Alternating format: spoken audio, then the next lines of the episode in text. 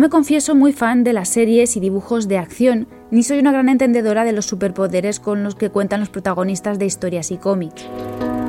Hay alguno que sí me gustó en su día, ya que sí he sido lectora del clásico TVO, pero concretamente de acción, recuerdo al Capitán Planeta, una serie cuyo mensaje valoro mucho más pasadas ahora unas décadas. Episodios y personajes que, como no podía ser de otra forma, compartían su pasión por la defensa del planeta y de los recursos. Ahora estamos viviendo en una de las épocas más críticas en temas medioambientales, una época irónicamente en la que se unen un mayor conocimiento y unos peores resultados. ¿Qué nos ha pasado a esa generación que creció viendo al Capitán Planeta? Hola a todos, yo soy Ana y estáis escuchando con GDGEO, un programa que acerca conceptos de eficiencia energética, energías renovables, sostenibilidad y toda la parte de esa ingeniería que está pensada para el desarrollo del planeta, pero cuidándolo un poquito más. Un podcast ofrecido por la red Podcastidae. Bienvenidos.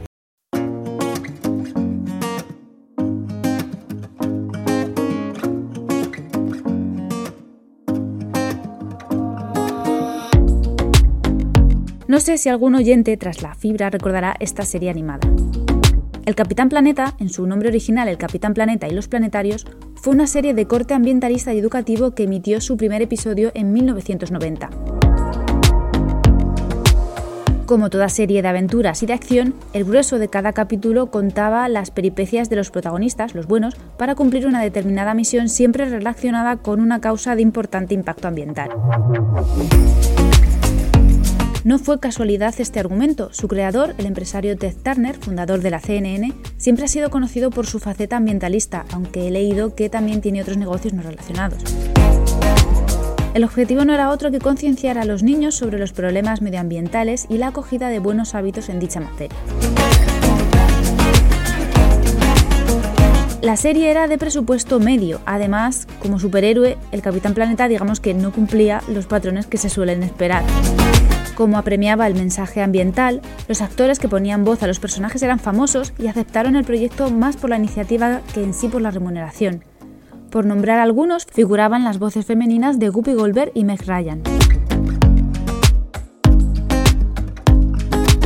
Los protagonistas eran un grupo de jóvenes provenientes de diferentes continentes, por lo que cualquier espectador podía haberse identificado con alguno de ellos. El elenco de ecovillanos a los que se enfrentaban en cada episodio representaban los grandes problemas ambientales con currados personajes que personificaban la contaminación en ciudades, la ciencia mal empleada, la cría de animales descontrolada, el consumo excesivo, la guerra.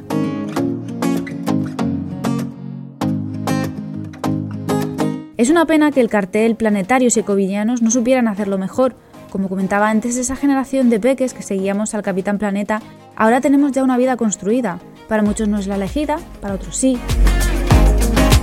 También para muchos ha supuesto un cambio de principios y prioridades y claro, también es verdad que no todos nos tenemos que dedicar al medio ambiente, a la sostenibilidad o a las renovables a nivel profesional, pero sí sigo creyendo, al igual que muchos de vosotros, que es una misión de todos salvaguardar el futuro del planeta. ¿Qué va a pasar entonces si yo solo me preocupo de mi sector, de mi parcela? Si yo me dedico, no sé, a la moda y solo quiero que el sector crezca para tener siempre trabajo, o si me dedico a la abogacía y solo solo me preocupan los pleitos laborales, yo qué sé, por citar algunos. No se me ofendan estos profesionales, solo, solo eran ejemplos. Lo que está más que claro es que el escenario que nos hemos encontrado a nuestra edad adulta y el que se prevé venidero no es el resultado más óptimo al que podríamos aspirar los pequeños planetarios. Aún así, me alegra compartir que el Capitán Planeta sigue ejerciendo su papel de defensor y solucionador de problemas ambientales, pero ya no como serie divulgativa. La Fundación Capitán Planeta, del mismo creador, tiene una mayor presencia en Estados Unidos y sigue con esa buena labor de llevar el mensaje del cuidado del planeta. Dejo por aquí el enlace a su portal oficial para el que quiera ver esta otra faceta del superhéroe.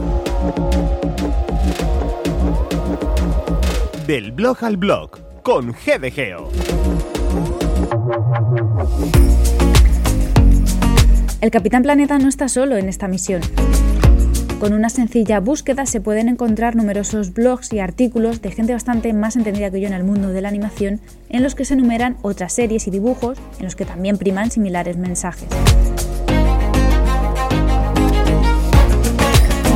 De todos ellos dejo el publicado en el blog concienciaeco.com, pero no os quedáis ahí ya que no tiene mucha chicha como texto, es más la enumeración de series. Así que vía libre para indagar un poco más en series que eduquen en materia de medio ambiente. Que no he dicho antes, no debería ser necesario, pero como parece que las opiniones y los criterios hay que dar los hechos, pues mejor que niños y mayores veamos esto en la tele que en otras cosas.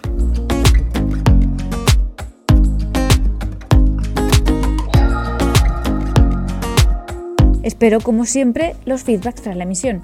¿Algún personaje favorito del Capitán Planeta?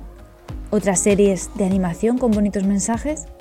Os leo en redes con el hashtag con.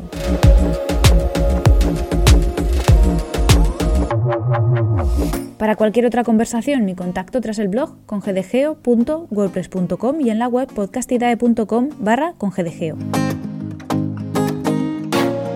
El episodio ya finaliza no sin antes nombrar a la web trabajamedioambiente.com, padrinos de este espacio. Yo soy Ana y esto ha sido con GDGeo. No tenía por menos que despedir este capítulo incidiendo en que ya que la televisión y las series no van a desaparecer de nuestras vidas, si comparten un mensaje sano de contenido, pues también son muy buenas herramientas, ¿por qué no? Un abrazo a todos y hasta pronto.